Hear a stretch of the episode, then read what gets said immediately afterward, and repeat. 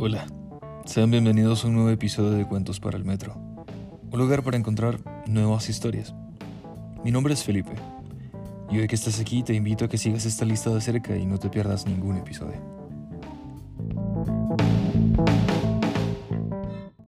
Hola, te doy la bienvenida al capítulo número 4 de Cuentos para el Metro. El día de hoy escucharás La Lotería, de Shirley Jackson. Es un relato corto publicado inicialmente el 26 de junio de 1948 en el diario The New Yorker. Fue escrito en el mismo mes en que fue publicado y actualmente es considerado como uno de los más famosos relatos cortos en la historia de la literatura estadounidense. Toma asiento, relájate y disfruta de este episodio. La mañana del 27 de junio amaneció clara y soleada con el calor lozano de un día de pleno estío. Las plantas mostraban profusión de flores y la hierba tenía un verdor intenso. La gente del pueblo empezó a congregarse en la plaza, entre la oficina de correos y el banco, alrededor de las diez. En algunos pueblos había tanta gente que la lotería duraba dos días y tenía que iniciarse el día 26. Pero en aquel pueblecito donde apenas había 300 personas, todo el asunto ocupaba apenas un par de horas, de modo que podía iniciarse a las 10 de la mañana y dar tiempo todavía a que los vecinos volvieran a sus casas a comer.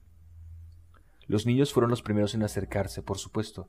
La escuela acababa de cerrar para las vacaciones de verano y la sensación de libertad producía inquietud en la mayoría de los pequeños. Tendían a formar grupos pacíficos durante un rato antes de romper a jugar con su habitual bullicio, y sus conversaciones seguían girando en torno a la clase y a los profesores, a los libros y a las reprimendas. Bobby Martin ya se había llenado los bolsillos de piedras y los demás chicos no tardaron en seguir su ejemplo, seleccionando las piedras más lisas y redondas Bobby, Harry Jones y Vicky Delacroix acumularon finalmente un gran montón de piedras en un rincón de la plaza y lo protegieron de las incursiones de los otros chicos. Las niñas se quedaron aparte, charlando entre ellas y volvieron la cabeza hacia los chicos, mientras los niños más pequeños jugaban con la tierra o se agarraban de la mano de sus hermanos o hermanas mayores. Pronto empezaron a reunirse los hombres que se dedicaron a hablar de sembrados y de lluvias, de tractores e impuestos mientras vigilaban a sus hijos. Formaron un grupo lejos del montón de piedras de la esquina y se contaron chistes, sin alzar la voz, provocando sonrisas más que carcajadas. Las mujeres, con descoloridos vestidos de andar por casa y suéteres finos, llegaron un poco después de sus hombres. Se saludaron entre ellas e intercambiaron apresurados chismes mientras acudían a reunirse con sus maridos. Pronto las mujeres, ya al lado de sus maridos, empezaron a llamar a sus hijos y los pequeños acudieron a regañadientes. Después de la cuarta o quinta llamada, Bobby Martin esquivó, agachándose, la mano de su padre cuando pretendía agarrarlo y volvió corriendo entre risas hasta el montón de piedras. Su padre lo llamó de nuevo entonces con voz severa y Bobby regresó enseguida, ocupando su lugar entre su padre y su hermano mayor.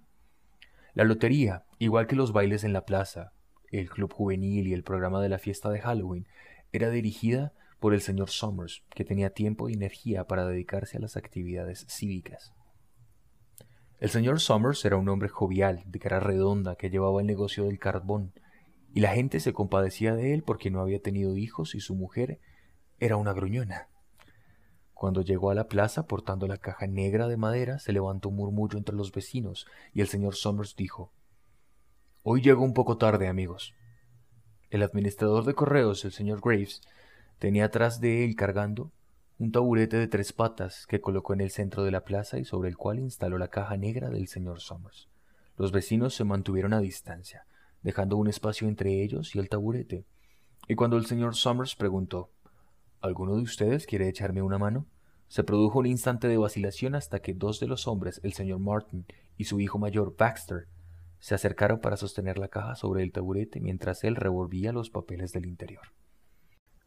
Los objetos originales para el juego de la lotería se habían perdido hacía mucho tiempo, y la caja negra que descansaba ahora sobre el taburete llevaba utilizándose desde antes incluso de que naciera el viejo Warner, el hombre de más edad en el pueblo. El señor Somers hablaba con frecuencia a sus vecinos de hacer una caja nueva, pero a nadie le gustaba modificar la tradición que representaba aquella caja negra. Corría la historia de que la caja actual se había realizado con algunas piezas de la caja que la había precedido, la que habían construido las primeras familias cuando se instalaron allí y fundaron el pueblo. Cada año después de la lotería, el señor Somers empezaba a hablar otra vez de hacer una caja nueva, pero cada año el asunto acababa difuminándose, sin que se hiciera nada al respecto. La caja negra estaba cada vez más gastada y ya ni siquiera era completamente negra, sino que había saltado una gran astilla en uno de los lados, dejando a la vista el color original de la madera y en algunas partes estaba descolorida y también manchada. El señor Martin y su hijo mayor Baxter sujetaron con fuerza la caja sobre el taburete hasta que el señor Summers hubo revuelto a conciencia los papeles con sus manos. Dado que la mayor parte del ritual se había eliminado u olvidado, el señor Summers había conseguido que se sustituyeran por hojas de papel las fichas de madera que se habían utilizado durante generaciones. Según había argumentado el señor Summers, las fichas de madera fueron muy útiles cuando el pueblo era pequeño, pero ahora que la población había superado las tres centenares de vecinos y parecía en trance de seguir creciendo, era necesario utilizar algo que cupiera mejor en la caja negra. La noche antes de la lotería, el señor Summers y el señor Graves preparaban las hojas de papel y las introducían en la caja, que trasladaban entonces a la caja fuerte de la compañía de carbones del señor Somers para guardarla hasta el momento de llevarla a la plaza, a la mañana siguiente. El resto del año la caja se guardaba a veces en un sitio y a veces en otro. Un año había permanecido en el granero del señor Graves, y el otro año había estado en un rincón de la oficina de correos, y a veces hasta se guardaba en un estante de la tienda de los Martin, y se dejaba allí el resto del año. Había que atender muchos detalles antes de que el señor Somers declarara abierta la lotería. Por ejemplo, había que confeccionar las listas de cabezas de familia, de cabezas de las casas que constituían cada familia y de los miembros de cada casa. También debía tomarse el oportuno juramento al señor Somers como encargado de dirigir el sorteo por parte del administrador de correos. Algunos vecinos recordaban que en otro tiempo el director del sorteo hacía una especie de exposición una salmondia rutinaria y discordante que se venía recitando año tras año como mandaban los cánones. Había quien creía que el director del sorteo debía limitarse a permanecer en el estrado mientras la recitaba o la cantaba, mientras otros opinaban que tenía que mezclarse entre la gente. Pero hacía muchos años que esas partes de la ceremonia se habían eliminado. También se decía que había existido una salutación ritual que el director del sorteo debía utilizar para dirigirse a cada una de las personas que se acercaban para extraer la papeleta de la caja. Pero también esto se había modificado con el tiempo y ahora solo se consideraba necesario que el director dirigiera algunas palabras a cada participante cuando acudía a probar su suerte. El señor Summers tenía mucho talento para todo ello, luciendo su camisa blanca impoluta y sus pantalones tejanos. Con una mano apoyada tranquilamente sobre la caja negra, Tenía un aire de gran dignidad e importancia mientras conversaba interminablemente con el señor Graves y con los Martin. En el preciso instante en que el señor Somers terminaba de hablar y se volvía hacia los vecinos congregados, la señora Hutchinson apareció a toda prisa por el camino que conducía a la plaza, con un suéter sobre los hombros, y se añadió al grupo que ocupaba las últimas filas de los asistentes. Me había olvidado por completo de qué día era, le comentó la señora de la Croix cuando llegó a su lado, y las dos mujeres se echaron a reír por lo bajo. Pensaba que mi marido estaba en alguna parte detrás de la casa, apilando leña, prosiguió la señora Hutchinson. Y entonces miré por la ventana y vi que los niños habían desaparecido de la vista. Entonces recordé que estábamos a 27 y vine corriendo. Se secó las manos en el delantal. Y la señora de la Croix respondió, De todos modos has llegado a tiempo. Todavía están con los preparativos. La señora Hutchinson estiró el cuello para observar a la multitud y localizó a su marido y a sus hijos casi en las primeras filas. Se despidió de la señora de la Croix con unas palmaditas en el brazo y empezó a abrirse paso entre la multitud. La gente se apartó con aire festivo para dejarla avanzar. Dos o tres presentes murmuraron, la voz bastante alta como para que los oyera todo el mundo. Ahí viene tu mujer, Hutchinson. Y finalmente se ha presentado, Bill. La señora Hutchinson llegó hasta su marido y el señor Somers, que había estado esperando a que lo hiciera, comentó en tono jovial Pensaba que íbamos a tener que empezar sin ti, Tessie. No querrías que dejara los platos sin lavar en el fregadero, ¿verdad, Joe?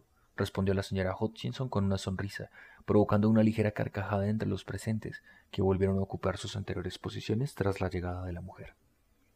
Muy bien, anunció sobriamente el señor Somers. Supongo que será mejor empezar de una vez para acabar lo antes posible y volver pronto al trabajo. Díganme, ¿falta alguien? Dunbar, dijeron varias voces. Dunbar. El señor Sombers consultó su lista. Clyde Dunbar, comentó. Es cierto, tiene una pierna rota, ¿no es eso? ¿Quién sacará la papeleta por él?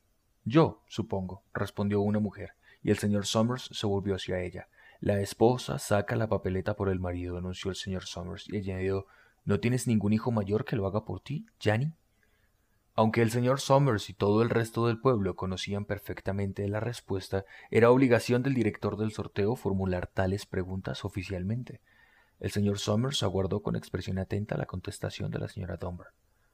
Horace no ha cumplido aún los 16 años, explicó la mujer con tristeza. Me parece que este año tendré que participar yo por mi esposa. De acuerdo, añadió el señor Summers. Efectuó una anotación en la lista que sostenía en las manos y luego preguntó ¿El chico de los Watson sacará la papeleta este año? Un muchacho de elevada estatura alzó la mano entre la multitud. Aquí estoy, dijo. Voy a jugar por mi madre y por mí. El chico parpadeó nervioso y escondió la cara mientras varias voces de la muchedumbre comentaban en voz alta Qué buen chico, Jack, y me alegro de ver que tu madre ya tiene un hombre que se ocupe de hacerlo. Bien, dijo el señor Summers, creo que ya estamos todos. ¿Ha venido el viejo Warner? Aquí estoy, dijo una voz y el señor Summers asintió. Un súbito silencio cayó sobre los reunidos mientras el señor Summers carraspeaba y contemplaba la lista. ¿Están todos preparados? preguntó. Bien, Voy a leer los nombres, los de las cabezas de familia primero, y los hombres se adelantarán para sacar una papeleta de la caja. Guarden la papeleta cerrada en la mano, sin mirarla hasta que todo el mundo tenga la suya. ¿Está claro? Los presentes habían asistido tantas veces al sorteo que apenas prestaron atención a las instrucciones, y la mayoría de ellos permaneció tranquilamente, en silencio, humedeciéndose los labios y sin desviar la mirada del señor Summers.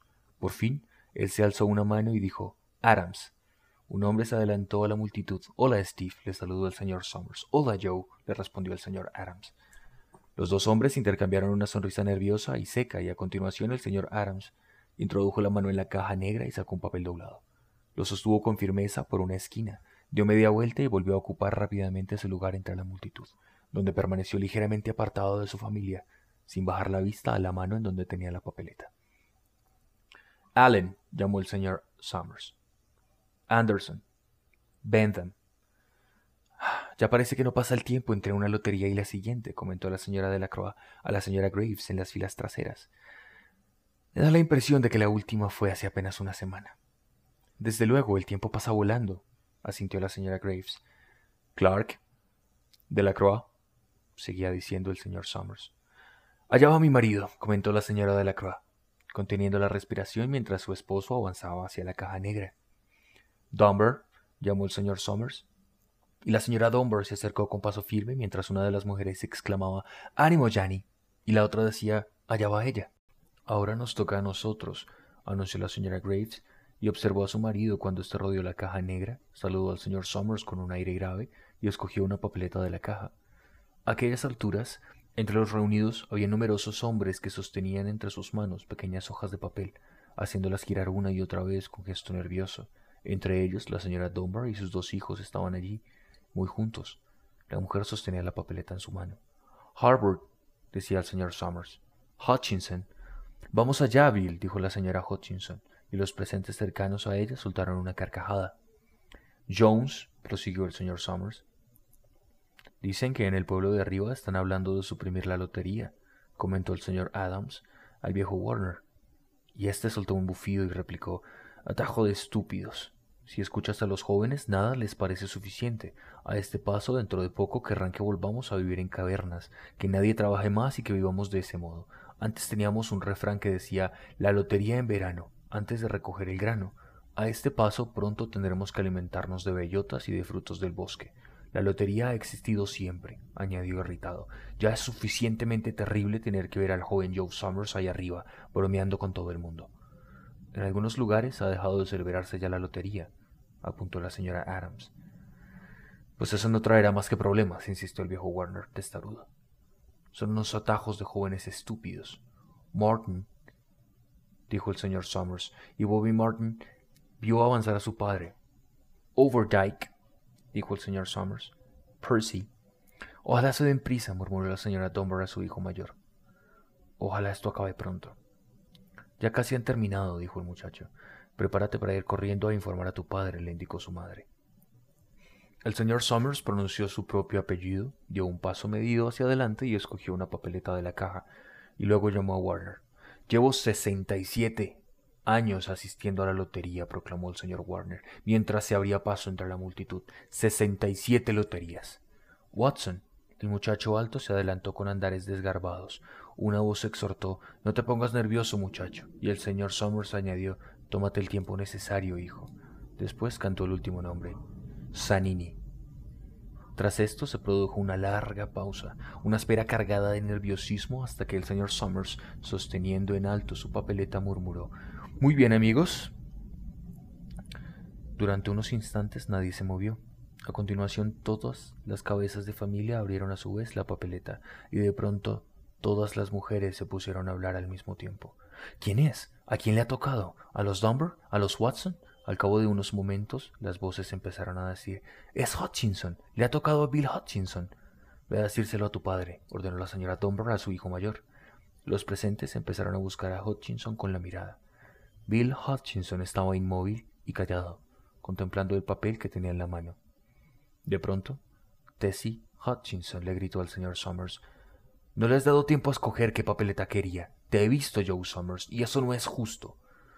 Tienes que aceptar la suerte, Tessie, le replicó la señora de la Croix. Y la señora Graves añadió Todos hemos tenido las mismas oportunidades. Vamos, Tessie, cierra el pico, intervino Bill Hutchinson. Bueno, anunció acto seguido el señor Summers. Hasta aquí hemos ido bastante deprisa. Ahora debemos apresurarnos un poco más para terminar a tiempo. Consultó su siguiente lista y añadió Bill, tú has sacado la papeleta por la familia Hutchinson. ¿Tienes alguna casa más que pertenezca a ella? Están Don y Eva, exclamó la señora Hutchinson con un chillido. Ellos también deberían participar. Las hijas casadas entran en el sorteo con las familias de sus maridos, Tessie, replicó el señor Somers con suavidad. Lo sabes perfectamente como todos los demás. Es que no ha sido justo, insistió Tessie. Me temo que no, respondió con voz abatida Bill Hutchinson a la anterior pregunta del director del sorteo. Mi hija juega con la familia de su esposo, como está establecido, y no tengo más familia que mis hijos pequeños. Entonces, por lo que respecta a la elección de la familia, ha correspondido a la tuya, declaró el señor Somers a modo de explicación. Y por lo que respecta a la casa, también corresponde a la tuya, ¿no es eso? Sí, respondió Bill. ¿Cuántos chicos tienes, Bill? preguntó oficialmente el señor Somers. Tres, declaró él. Está mi hijo Bill y Nancy y el pequeño Dave, además de Tessie y de mí, claro está. Muy bien, pues, asintió el señor Somers. ¿Has ya recogido sus papeletas, Harry? Y el señor Graves asintió y mostró en alto las hojas de papel. Entonces, por favor, ponlas en la caja, le indicó el señor Somers. Cógela de Bill y colócala adentro. Creo que deberíamos empezar otra vez, comentó la señora Hutchinson, con toda la calma posible. Les digo que esto no es justo. Bill no ha tenido tiempo para escoger qué papeleta quería. Todos lo han visto. El señor Graves había seleccionado cinco papeletas y las había puesto en la caja. Salvo estas, dejó caer todas las demás al suelo, en donde la brisa las impulsó esparciéndolas por la plaza. Escúchenme todos, sigue diciendo la señora Hutchinson a los vecinos que la rodeaban, pero que no le prestaban atención. ¿Preparado, Bill? inquirió el señor Summers, y Bill Hutchinson asintió, después de dirigir una breve mirada a su esposa y a sus hijos. Recuerden, continuó el director del sorteo, saquen una papeleta y guárdenla sin abrir hasta que todos tengan la suya. Harry, tú ayudarás al pequeño Dave. El señor Graves tomó de la manita al niño que se acercó a la caja con él sin ofrecer ninguna resistencia. Saca un papel de la caja, Dave, le dijo el señor Summers. Dave introdujo la mano en donde le decían y soltó una risita. Saca solo un papel, insistió el señor Summers. Harry, ocúpate tú de guardarlo. El señor Graves tomó la mano del niño y le quitó el papel de su puño cerrado. Después lo sostuvo, lo sostuvo en alto mientras el pequeño Dave se quedaba a su lado mirándolo con un aire de desconcierto. Ahora Nancy, anunció el señor Summers. Nancy tenía doce años y a sus compañeros de la escuela se les aceleró la respiración mientras se adelantaba agarrándose la falda y extraía una papeleta con un gesto delicado. Bill, hijo, dijo el señor Summers, y Billy, con su rostro sonrojado y sus pies enormes, estuvo a punto de volcar la caja cuando sacó su papeleta. Bien, y ahora Tessie.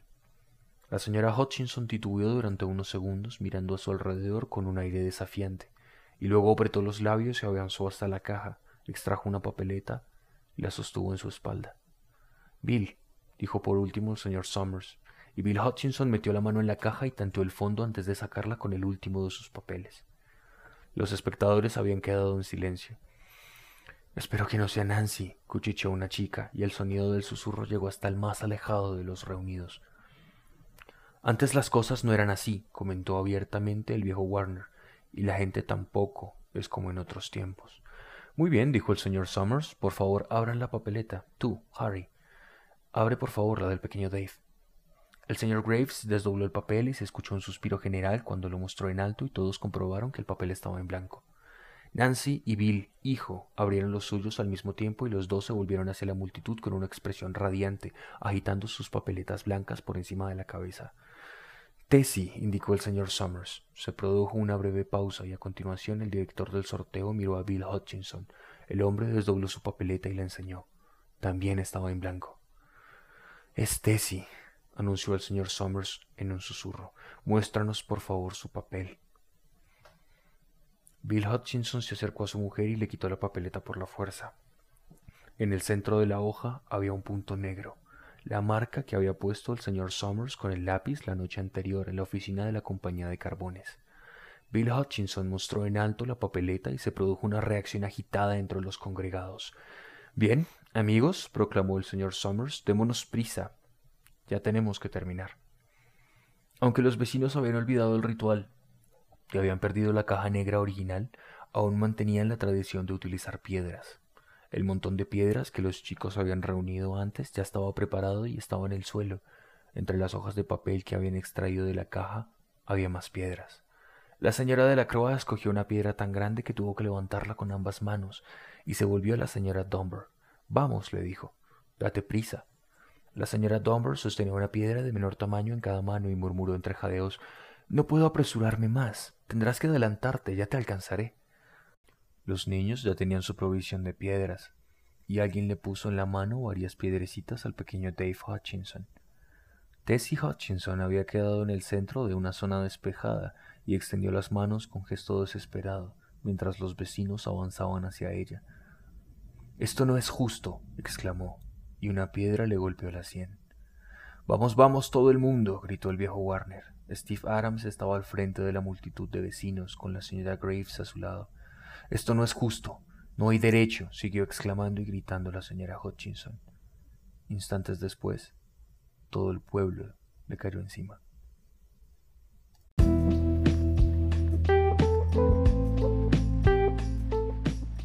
Gracias por escuchar esta historia hasta el final. Espero y la hayas disfrutado. Y si así fue, te invito a escuchar la siguiente. Un abrazo.